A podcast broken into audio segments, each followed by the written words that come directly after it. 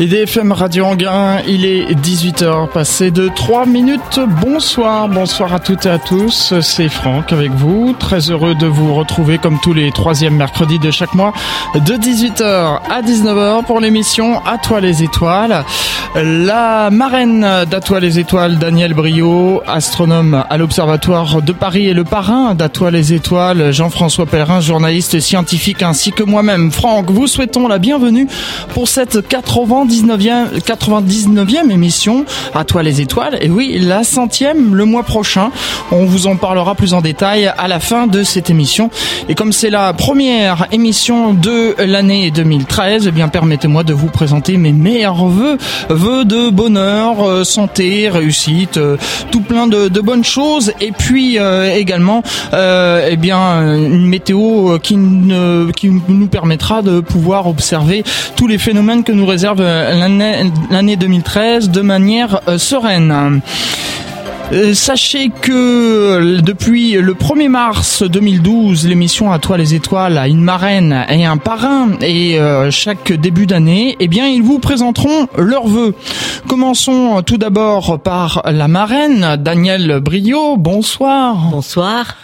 Alors merci d'être présent ici dans les studios. Euh, donc Je un, vous en prie. un petit message de, de vœux pour les auditeurs. Eh bien, euh, je vous souhaite une excellente année.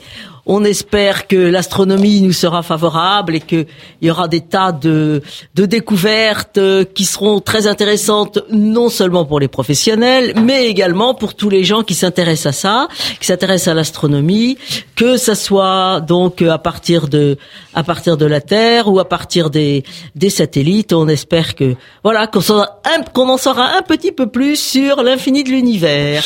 Merci beaucoup. Et puis, eh bien, nous avons aussi euh, le parrain d'Atoile les étoiles. Alors il n'est pas présent physiquement dans les studios, mais il est au téléphone. Monsieur Jean-François Pellerin, bonsoir. Oui, bonsoir. Alors un petit mot de vœu pour les auditeurs. Oui, alors donc pour les auditeurs, ben on leur souhaite euh, tous les vœux, toute une, euh, mais surtout je dirais quelque chose de très concret, des beaux ciels étoilés sans pollution lumineuse ni nuages pour toute la région parisienne parce que moi je suis dans la neige là et ah. la météo, je sais que c'est sacré pour les astronomes amateurs. Tout à fait, je confirme.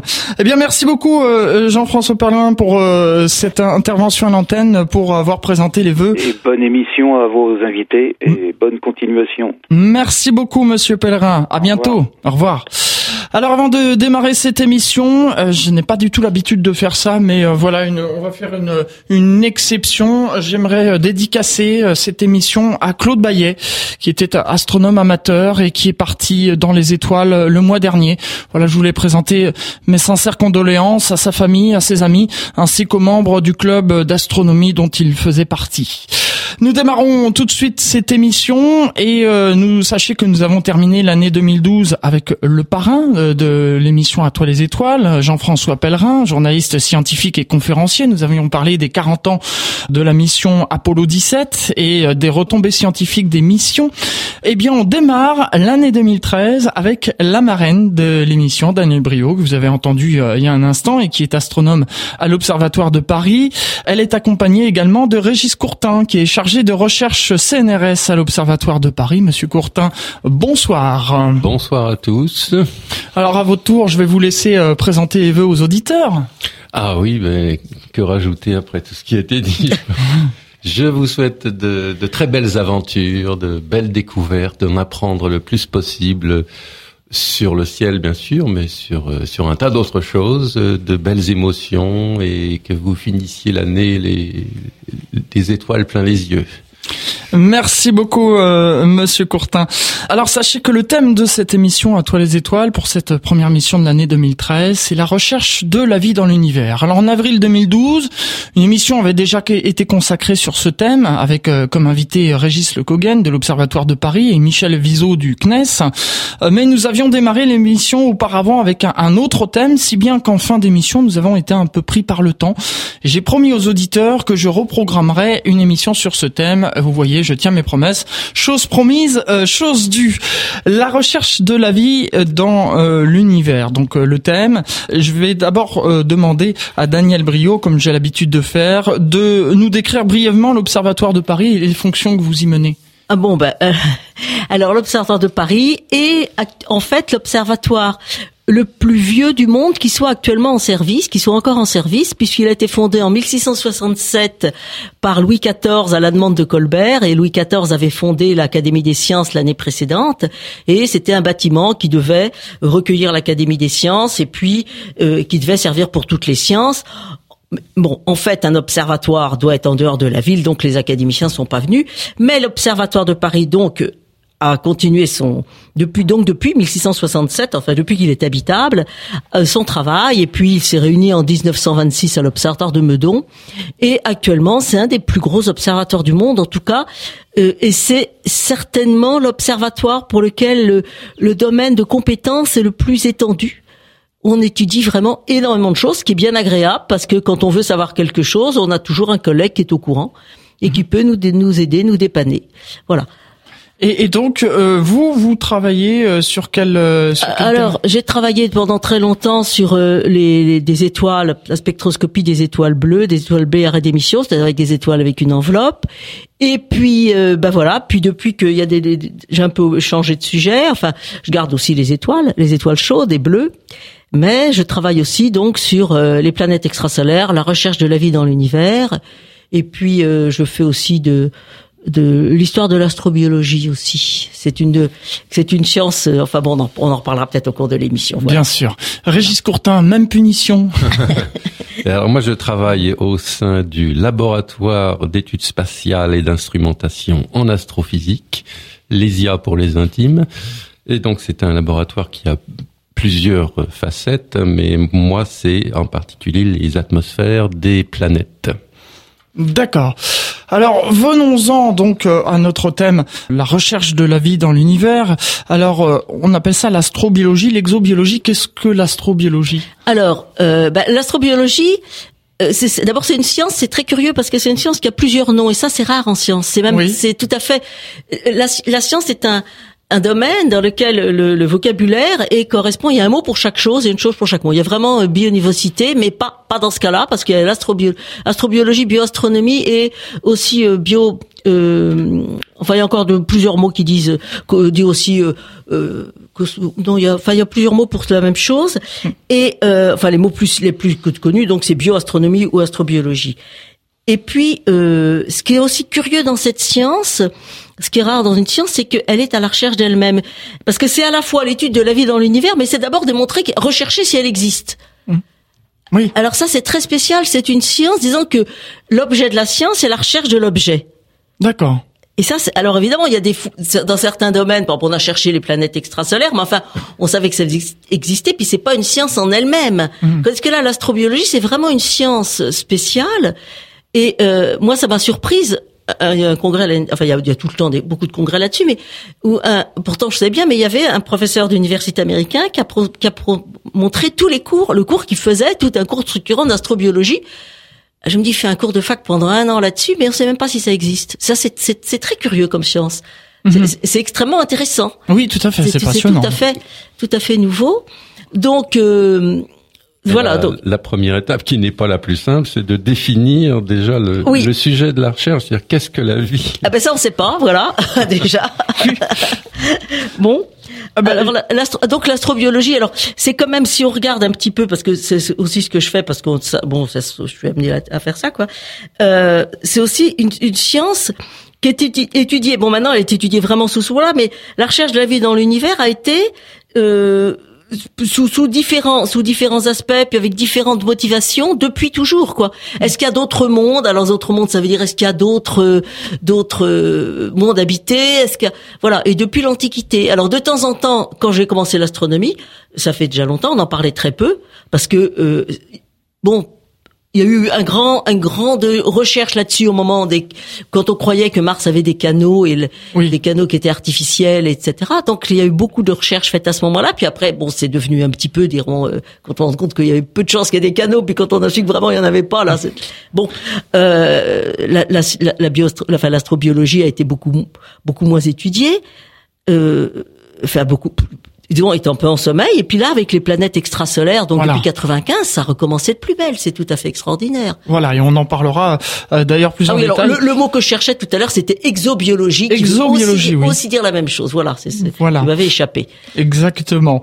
Justement, là, on va d'abord s'intéresser euh, tout d'abord à la Terre, à la planète Terre. Alors, qu'est-ce qu'on sait aujourd'hui de l'apparition de la vie sur Terre? Parce que c'est vrai que moi, quand euh, j'étais à l'école, on m'a appris, on m'a dit l'homme préhistorique est vraiment apparu vraiment au dernier moment dans le, dans le chaînon de la vie et bien avant il y a eu les animaux préhistoriques mais euh, pour que la terre il y ait des arbres de l'herbe qui pousse et tout ça qu'est-ce qui a amené tout ça? Est-ce que c'est un, un, coup de baguette magique? Bah, alors déjà, déjà, je voulais une chose aussi qu'il faut spécifier sur l'astrobiologie, c'est que c'est une science qui est tout à fait pluridisciplinaire. Mhm. Hein. Alors, euh, euh, il y a à la fois donc dedans des biologistes, des biochimistes, des astronomes, etc. Donc chacun aborde le sujet par le, côté dont il est spécialiste, si on peut dire. Donc, ce qui fait qu'il y a des domaines dans lesquels je, je, ne m'avancerai pas trop parce que c'est pas du tout, du tout ma spécialité. Je hein. comprends. voilà. Mhm. Mais euh, bon, d'abord l'apparition de la vie sur Terre, euh, on ne sait pas Hein, et Régis, tu m'arrêtes si je dis une bêtise, hein, on ne sait pas si la vie est née sur Terre et on, ne sait pas euh, ou si elle vient de l'extérieur. D'accord. Et si elle est née sur Terre, eh ben on ne sait pas comment ça a commencé. Alors si elle est née de l'extérieur, c'est alors les implications sont évidemment tout à fait extraordinaires parce que ça veut dire qu'il y a la vie dans des tas d'endroits. Oui. Voilà. Tout à fait. Ça, c'est donc ce que l'on sait à ce jour sur euh, l'apparition de la vie sur Terre. Bah, Monsieur Courtin, vous vouliez peut-être euh, rajouter Oui, on peut, on peut dater quand même euh, oui, oui, on, les premières traces oui, de vie très ancienne. Très, très, très ancienne, 3,8 ou aux alentours, 3,4, 3,8 milliards d'années à peu près. Alors que la Terre a 4,5 milliards d'années. Mmh. Mmh. Ah, c'est bien les, ça. Les premières traces qu'on retrouve, par exemple, euh, sur les, les côtes d'Australie, qui sont des, des structures qu'on appelle stromatolites, qui sont le résultat, euh, la calcification de euh, due à l'activité euh, de, de micro-organismes qui construisent petit à petit ces structures. Ça, on a pu les dater à, plusieurs, à plus de 3 milliards d'années. A-t-on découvert à ce jour une vie ailleurs? On, on, sait qu'il y a de la vie sur Terre, mais à ce jour, est-ce qu'on en a découvert ailleurs? Non. non, non, non, Ah non, non, non, ça vous le sauriez. Hein. ça vous le sauriez parce que vraiment, vraiment, c'est une c'est vraiment une quête une quête de l'humanité depuis toujours. Vous savez, il y a deux grosses questions que les gens se posent. Hein. Vraiment, c'est que les hommes se posent. C'est euh, est-ce qu'il y a de la vie ailleurs et comment comment le monde a commencé et est-ce qu'il y a de la vie ailleurs? Ça, c'est sûr. Hein. Oui. Oui, tout à fait. Ça, c'est donc, donc s'il y avait, ce que je veux dire, c'est que si on avait découvert la vie ailleurs, on serait au courant. On, le saurait. Tout le monde le saurait. Bien sûr. Tout le monde le saurait. Et puis ça ferait des Nobel, ça ferait donc, ça serait. Mais c'est, on espère. Ce que je veux dire, c'est qu'on espère. On a déjà vu on a déjà vu euh, donc la découverte des premières planètes extrasolaires suivies par des milliers d'autres. Ça, c'est vraiment, c'est très très excitant. Hein. Oui. Et euh, bah, on se dit qu'on vit que, enfin, nous astronomes, on vit une époque extraordinaire en ce moment. Et euh, bah, on espère, euh, j'espère voir ça.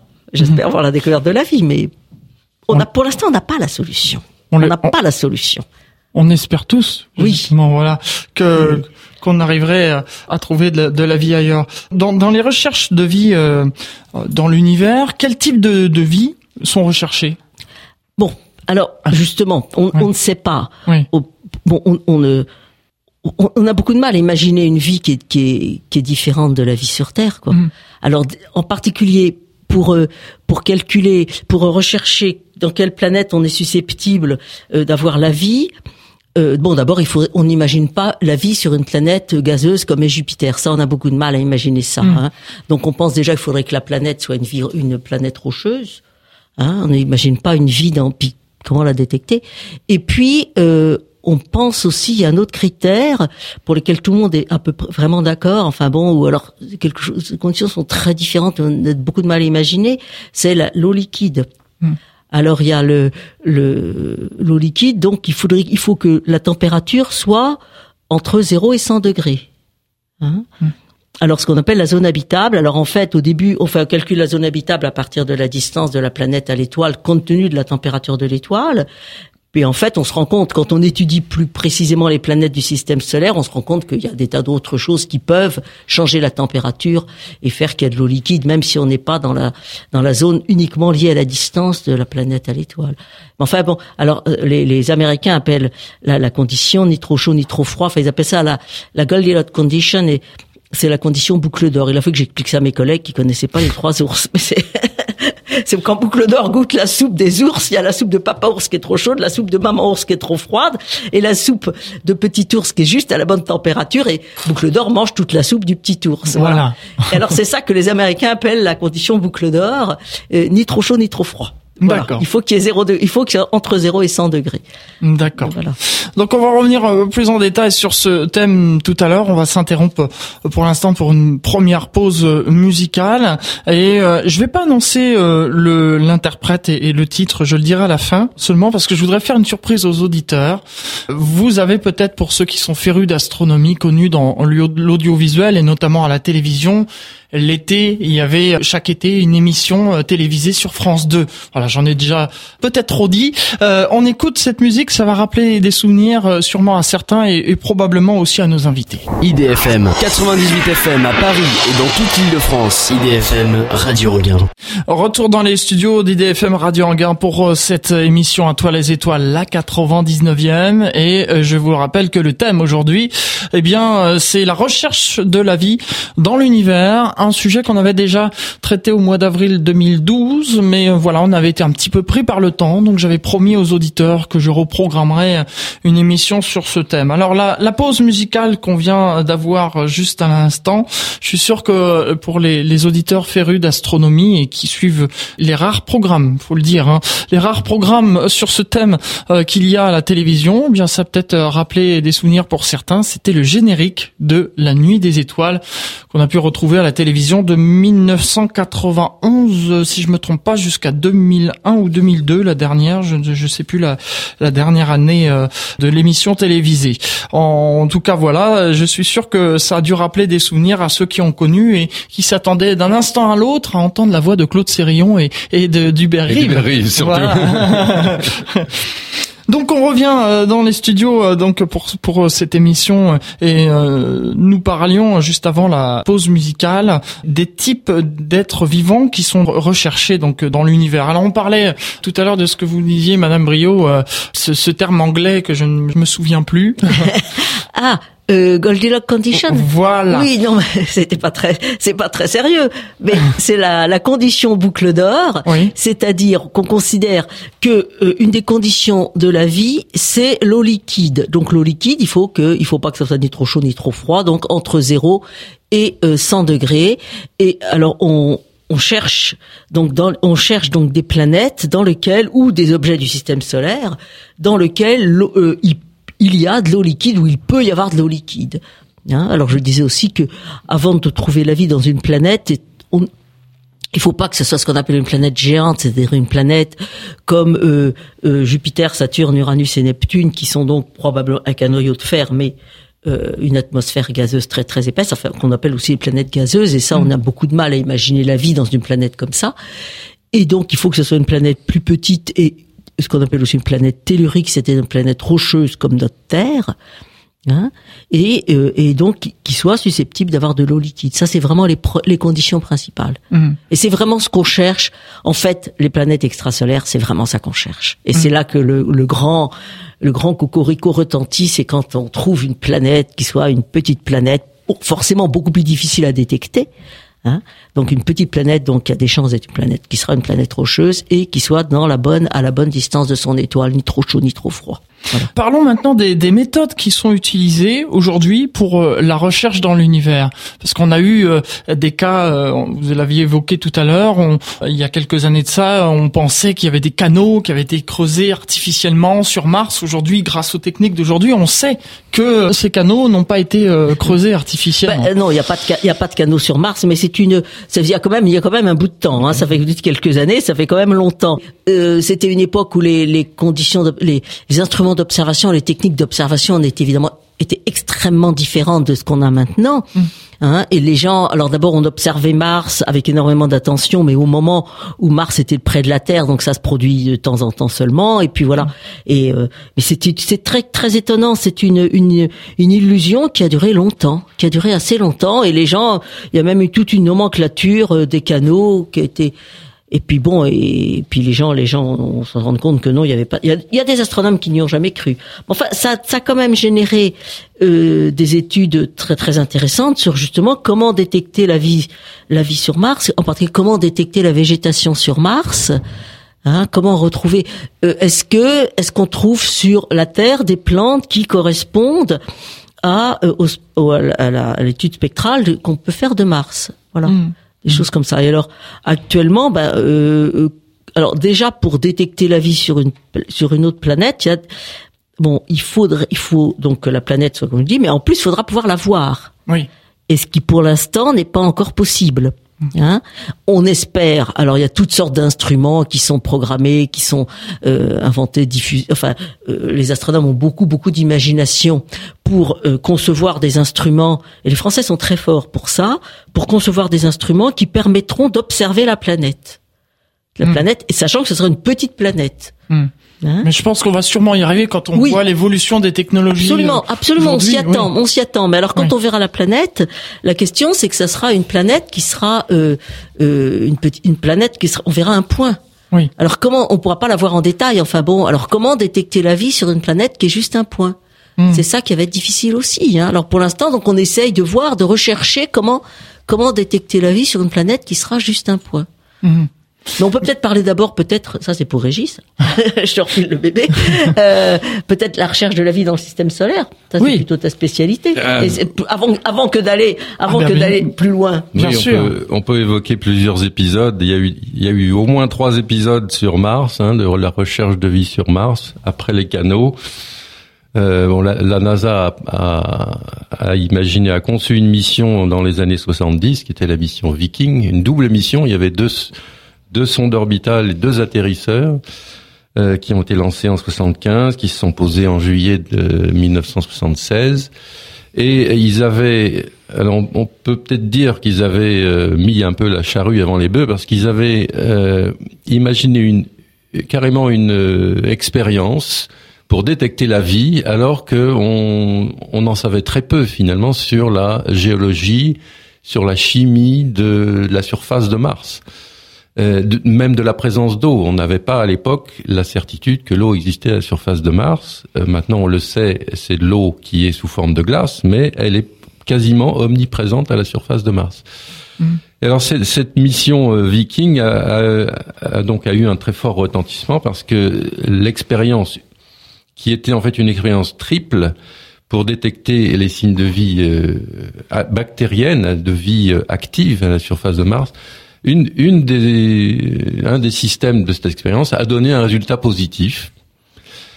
Imaginez-vous la, joie et la surprise des, des scientifiques. Et puis, euh, tout de suite après, une deuxième et les deux autres parties de l'expérience ont donné des résultats négatifs. Mmh. Euh, et les résultats sont encore débattus actuellement parce que euh, on, on, on, interprétait euh, on, ne savait pas interpréter de manière cohérente les, trois résultats. C'était quasiment impossible. Maintenant, on en comprend, on comprend un peu mieux ce qui s'est passé. La, première expérience qui était censée détecter des, signes de métabolisme, on, euh, nourrissait en quelque sorte des échantillons de, sol martien avec des, nutriments et on s'attendait, enfin on recherchait quel, allait être le résultat. Et on a eu une réaction qui ressemblait à du métabolisme mais qui n'en était pas.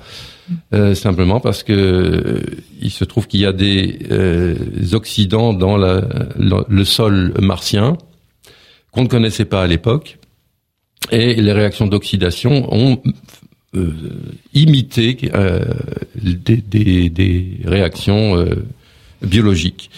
Tandis que la recherche systématique de, de, microbes et d'organismes vivants par les deux autres parties de l'expérience ont, donné des résultats euh, nuls puisque en fait il n'y avait pas d'organismes vivants dans les échantillons. Mmh. Alors ces, ces, oxydants, on, on, on, ne les connaît que depuis 2008. Hein, c'est la mission Phoenix qui a mis en évidence que le, à certains endroits du sol martien, on peut trouver des perchlorates, donc du, du chlore associé à quatre atomes d'oxygène. Donc c'est quelque chose de très oxydant et qui peut provoquer de telles réactions imitant le, le métabolisme d'une bactérie. Voilà, parce que ce qu'il faut préciser, bien préciser aux auditeurs, c'est qu'on ne cherche pas forcément des gens qui se tiennent debout euh, ou à quatre pattes, mais euh, des acides aminés ou des bactéries. Ça, déjà, c'est les éléments primitifs de la vie. Oui, Et, maintenant, on en est comme comme on sait qu'il n'y a pas d'organismes vivants actuellement, on en est maintenant à rechercher des des euh, traces fossiles de vie. C'est par exemple l'objet de la mission Curiosity qui s'est posée euh, il y a quelques mois. Oui. Dans un dans une région où on sait qu'il y a eu des, des sédiments et où on peut imaginer que si la vie existait, elle a pu être incorporée sous forme de fossiles à ces sédiments. Mhm. Donc ça, c'était l'épisode de Viking qui était assez excitant, mais finalement assez décevant en même temps. Ensuite, il y a eu l'épisode euh, ALH 84001. la fameuse météorite. La fameuse météorite retrouvée en Antarctique. Ça, c'est son petit nom, enfin son numéro de sécurité sociale. Voilà. Et dont les des chercheurs de la NASA, de Johnson Space Center, ont analysé euh, le contenu et euh, ils étaient persuadés d'avoir mis en évidence la présence d'une nanobactérie ou une cyanobactérie. Bactérie bonsaï. Qui ressemble beaucoup à, des bactéries qu'on retrouve sur Terre. Euh, donc il y a eu une très forte publicité à ce moment-là, euh, qui correspondait comme par hasard au fait que la NASA avait besoin de... C'était au moment de la demande de crédit peut-être. De, de, de faire voter un budget relativement conséquent pour l'astrobiologie. et puis là aussi, beaucoup de débats, beaucoup de, de contre-enquêtes, contre-examens, et il s'est révélé que cette bactérie, elle avait été de, avec une très forte probabilité euh, euh, déposée sur la sur la météorite pendant son transit au sein des glaces. Euh, ah oui, de l'Antarctique. De l'Antarctique. Mais est-ce que euh, là, c'est une histoire très étonnante parce qu'en fait, je crois que les découvreurs n'ont jamais dit on s'est trompé. Eux, ils continuent à y croire ou du moins, euh, c'est très curieux. Oui, ils sont, ils sont toujours euh, fanats de cette publication qu'ils ont faite et ils défendent Mordicus la première publication et il n'y a jamais eu de contre-publication venant affirmer les résultats. C'est d'autres chercheurs qui ont. C'est déjà bon, c'est des genres de météorites qui de toute façon c'est très très intéressant parce que c'est des météorites qui viennent de Mars, mhm. alors qu'ont été euh, si je dis tu m'arrêtes c'est une bêtise, qui ont été éjectés par une autre météorite qui est arrivée sur Mars. Et euh, on sait qu'il y a des météorites lunaires, il y a des météorites martiennes, il y en a très très peu, mhm. hein, mais on, on, analyse et on voit que la composition correspond tout à fait à, à ce qu'il y a sur Mars. Et c'est bon, c'est quand même un, étonnant, quoi. Hmm. C'est quand même extraordinaire comme chose. Et puis il y a un troisième épisode qui est un peu plus récent, qui date de 2004. Euh, c'est un instrument, un, spectromètre infrarouge qui se trouve à bord de la sonde Mars Express, lancée par, le, par l'ESA en 2003. Et en 2004, les chercheurs associés à ce spectromètre ont annoncé la détection de traces de méthane dans l'atmosphère de Mars. Pardon.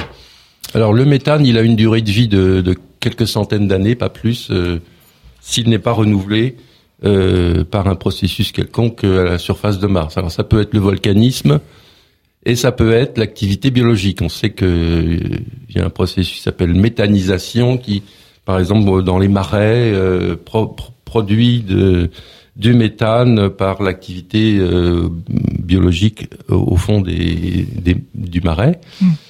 Euh, et euh, donc on sait qu'il n'y a pas de volcanisme actif euh, à la surface de Mars. Donc l'hypothèse qui restait pour expliquer cette présence de méthane, c'était une activité biologique. maintenant, là encore, une déception qui était relativement attendue parce qu'il y a eu beaucoup de sceptiques concernant la détection de méthane dans l'atmosphère de Mars. Et euh, les résultats Curiosity, qui ont analysé avec précision l'atmosphère, euh, non pas par spectrométrie, mais par euh, analyse in situ, euh, ont complètement annulé cette hypothèse de présence de, mm. de méthane dans la, infirmer la, la détection de, de, méthane dans l'atmosphère de Mars. Donc on en est revenu finalement au point de départ. pas de méthane, pas d'activité biologique. Pas de petits hommes verts. Alors oui, justement, on parle beaucoup de Mars, mais il n'y a pas que Mars aussi euh, dans, dans le système solaire. On, on, a pensé à Titan. Il y a aussi un, un satellite de Jupiter qui euh, pourrait avoir de la forme de vie sous sa glace. Europe, oui. Voilà, Europe.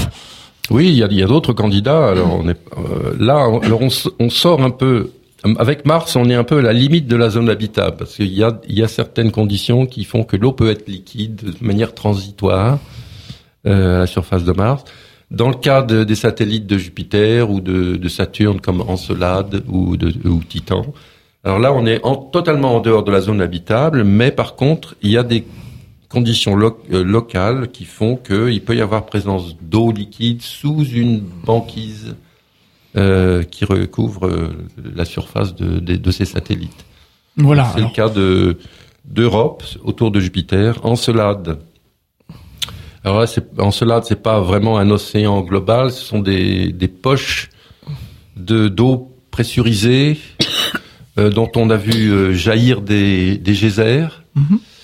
Euh, et ces geysers contiennent, contiennent, des sels minéraux comme du, du sodium, euh, un peu de potassium. Ça. Donc on sait qu'il y a une activité chimique à l'intérieur de ces euh, aquifères dans le, la croûte d'Encelade. Donc on peut imaginer qu'il y a également une autre forme d'activité, peut-être biologique. Et puis Titan, c'est pareil. Mm.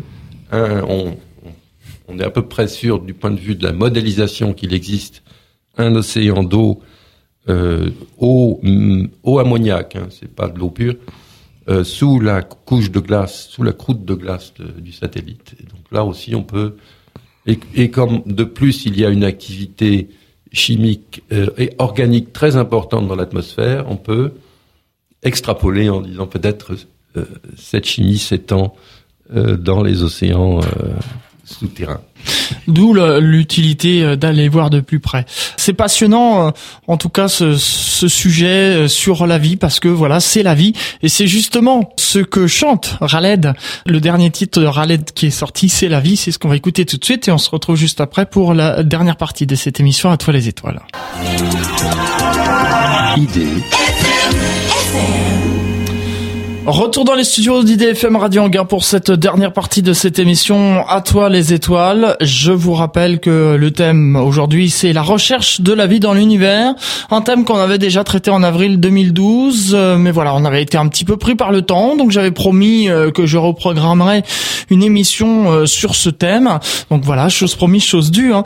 Juste avant la pause musicale, on parlait de la recherche de la vie dans le système solaire. Est-ce qu'on en a fait le tour? Est-ce qu'on on peut aller voir maintenant au-delà des frontières du système solaire. L'histoire est loin d'être finie. Hein. On n'en a pas fait le tour, mais je crois que l'émission durait qu'une heure et pas, et pas six mois d'affilée, quoi. Voilà. ce, qui est, ce qui est bien, c'est qu'on a, on a vraiment beaucoup de projets pour aller euh, observer, par exemple, euh, on voudrait se poser à, la surface d'Europe et aller regarder le long de ces crevasses où il y a des dépôts de sel euh, rougeâtres. Mhm qui proviennent de, de l'intérieur de, de, sous, sous les sous la croûte, sous la banquise.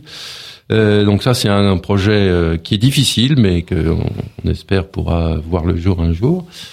Et puis euh, Encelade, euh, pareil, on voudrait aller euh, peut-être un peu plus en détail analyser ces, ces, ces geysers qui, qui, de glace mm.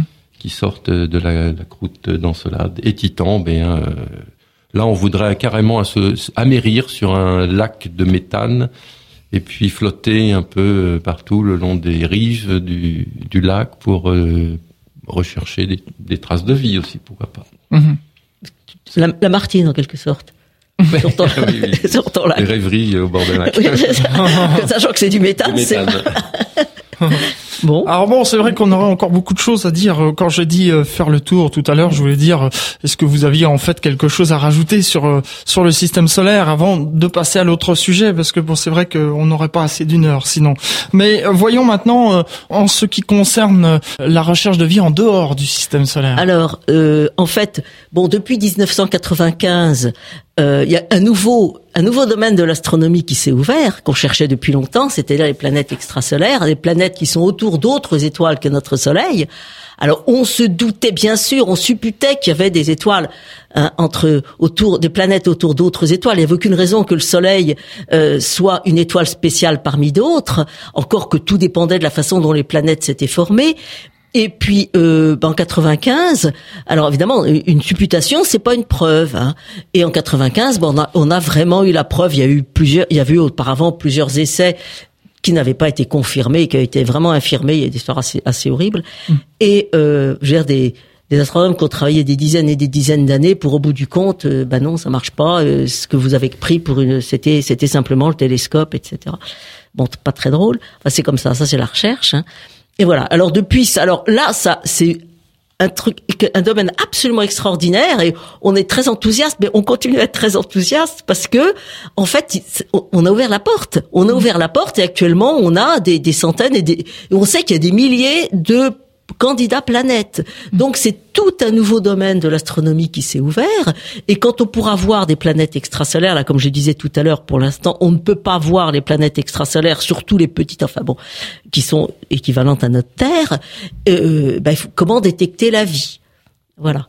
Hmm. Alors. Euh, donc on verra un point. Alors comment détecter? Alors déjà la vie, on est, on ne connaît que la vie sur Terre pour l'instant. Hmm. Donc on a beaucoup de mal à imaginer une vie complètement différente. Donc on se base sur ce qu'on connaît et tout en se rendant compte que bah, c'est limité, mais de toute façon il est très difficile de faire mieux pour l'instant. Hein. Hmm. Donc on pense que la vie, enfin on se base sur la vie qu'on connaît. Alors la vie animale, comment détecter la vie animale sur une planète que l'on voit comme un point et qui est une très très grande distance hein? oui très très grande distance. Bon, c'est pas du tout, il n'est pas question d'envoyer un satellite comme on fait avec une sonde, comme on fait avec les planètes du système solaire, hein, ou les, les objets du système solaire. Bon, alors la vie animale, on ne voit pas pour l'instant, on ne connaît pas de d'animal, de forme d'animal qui puisse être détectée. Hein. On, sur Terre, on voit vraiment pas. Alors, euh, bon, alors pour les animaux, si on a le temps, on en reparlera après. Pour la vie animale, on en parlera après. Mais pour l'instant, donc, euh, la vie végétale. Alors sur Terre, sur Terre, la végétation recouvre de très grandes, de très grandes surfaces. Ce qui est embêtant, c'est quand il y a végétation, ça veut dire qu'il y, a de la pluie. Sinon, il n'y a pas de végétation, c'est-à-dire qu'il y a des nuages, qui est un peu embêtant aussi, mais enfin, on y arrive quand même. Voilà, donc on, sur Terre, on sait qu'il y a donc est-ce qu'on peut détecter à distance? Alors comment faire pour voir la Terre, planète qu'on connaît, si comme une planète extrasolaire. Alors d'abord, la première manip qui a été faite là-dessus a été faite par Sagan et recherche de vie dans l'univers. On trouve très souvent Carl Sagan pour des tas de choses. Et il avec un satellite, il a observé donc euh, euh, que la chlorophylle, hein, le, la chlorophylle sur Terre. Mais euh, sa méthode était au-dessus d'un certain point, il n'avait pas la Terre dans son ensemble. Alors si des satellites très euh, très lointains, comme comme voyageurs maintenant, donc est très loin, etc., pourraient regarder la Terre et analyser la lumière de la Terre dans son ensemble. Bon, ça, ça n'a pas été fait. Donc ça n'a pas été fait par un satellite. Alors on utilise, on a une autre méthode. il y a plusieurs astronomes qui ont eu la même idée en même temps. Hein, on utilise la, Lune comme un miroir. Hein, ça c'est une idée de Jean Schneider. Et euh, c'est-à-dire pas, pas, vraiment un miroir, c'est-à-dire que on, on, étudie la lumière cendrée de la Lune. Alors la lumière cendrée de la Lune, c'est le clair de Terre sur la Lune. Hein, que le, mot anglais il dit bien que c'est ça, le clair de terre, Earthshine, c'est lueur, lueur de terre, lueur terrestre. Et donc euh, et le la, alors la lune est beaucoup plus, la Terre est beaucoup plus grande que la lune et en plus elle reflète beaucoup mieux, mieux son albédo, c'est-à-dire son pouvoir réfléchissant est plus grand. Donc le, le clair de Terre sur la lune est 40 fois, je crois, plus important que le clair de lune sur la Terre. Ah je crois que c'est ça. Hein. Je, me trompe, je crois que je me trompe pas. Enfin, beaucoup plus important beaucoup plus important. Voilà. Alors, euh, ce qui fait que, alors la lumière cendrée, c'est quand vous êtes au début ou à la fin du cycle, quand la lune et qu'il faut évidemment qu'il fasse euh, un, un, temps pur et tout ça. Et dans les cornes de la lune, du croissant de la lune, vous voyez, c'est pas complètement noir. On voit une très légère, on peut voir une très légère lueur, donc on appelle la lumière cendrée, qui est donc le clair de terre sur la lune. Et là, donc ça veut dire que la lumière du soleil arrive sur la Terre, traverse l'atmosphère une première fois, d'abord, repart de et réfléchit par la Terre, on retraverse l'atmosphère une deuxième fois, arrive sur la Lune, et réfléchit par la Lune, revient sur la Terre. Et là, les astronomes, dans la nuit, euh, enfin dans, là où il fait nuit, sinon on ne voit pas, peuvent euh, observer et analyser cette lumière. Et donc, ils récupèrent, on récupère sur la Lune euh, d'abord les, les, les, les molécules qui sont dans l'atmosphère, qui peuvent être bio, bon, qui peuvent être annonciatrices de vie, mais pas vraiment, pas vraiment la preuve, hein, c'est pas vraiment la vie. Et puis, on détecte également la chlorophylle, le spectre de la chlorophylle dans la lumière cendrée de la Lune. On décompose la lumière et on voit ce qui correspond, ce qu'on étudie donc sur la Terre, au spectre de la chlorophylle sur Terre. Mhm. Voilà. Donc, euh, on saura, on pense, l'idée c'est de pouvoir détecter la chlorophylle, la végétation sur une planète extrasolaire. Voilà, en utilisant donc cette méthode. Oui, ben, alors là, on n'aura plus besoin de la Lune, bien évidemment. Oui, oui. Hein, mais en décomposant la lumière, parce que la question c'est est-ce que les, les zones euh, de végétation sur une planète semblable à la Terre ou analogue à la Terre, pas évidemment pas tout à fait semblable, analogue à la Terre seraient détectables à très grande distance et parce que là, là, chaque point de la Lune reflète la totalité de la Terre et en voyant la Lune, la, la Terre dans sa globalité. Voilà. Et ça, ça marche. Ça, Voilà. ça marche. Donc maintenant, il reste plus qu'à observer les autres planètes. Voilà. Il reste Donc, plus que- voilà. Il reste. Oui. Comme on dit. voilà. Non, mais alors après, il faut étudier. Mais non, mais c'est très intéressant parce que Oui, si on arrive à faire ça, va avoir l'image de l'image d'une planète extrasolaire, on pourra décomposer, voir euh, et puis identifier des saisons, identifier des, des, des tas de choses comme ça très intéressantes aussi. Une, bon, une fois qu'on aura plus d'informations. Oui. Oui, oui, tout à fait. Voilà, mais on a, on a avait déjà plein de projets. aussi à la détection de l'ozone euh, dans les Oui. atmosphères Oui, oui. des exoplanètes. C'est ça. Alors on, on arrive, on a les bandes d'ozone, on les détecte sur la, sur le, dans la lumière cendrée, mais faut dire que là on est un petit peu aidé par le fait que euh, il y a trois fois la traversée de l'atmosphère. Mais enfin quand même, Oui. hein, c'est, c'est quand même. Oui, parce que l'oxygène euh, moléculaire, euh, dans une atmosphère où la vie n'existe pas, il, a- il est quasiment euh, impossible de, de- de- d'avoir euh, de l'oxygène moléculaire euh, à l'état libre. hein. Il est, tout de suite euh, accaparé par d'autres éléments de la surface pour, des réactions d'oxydation.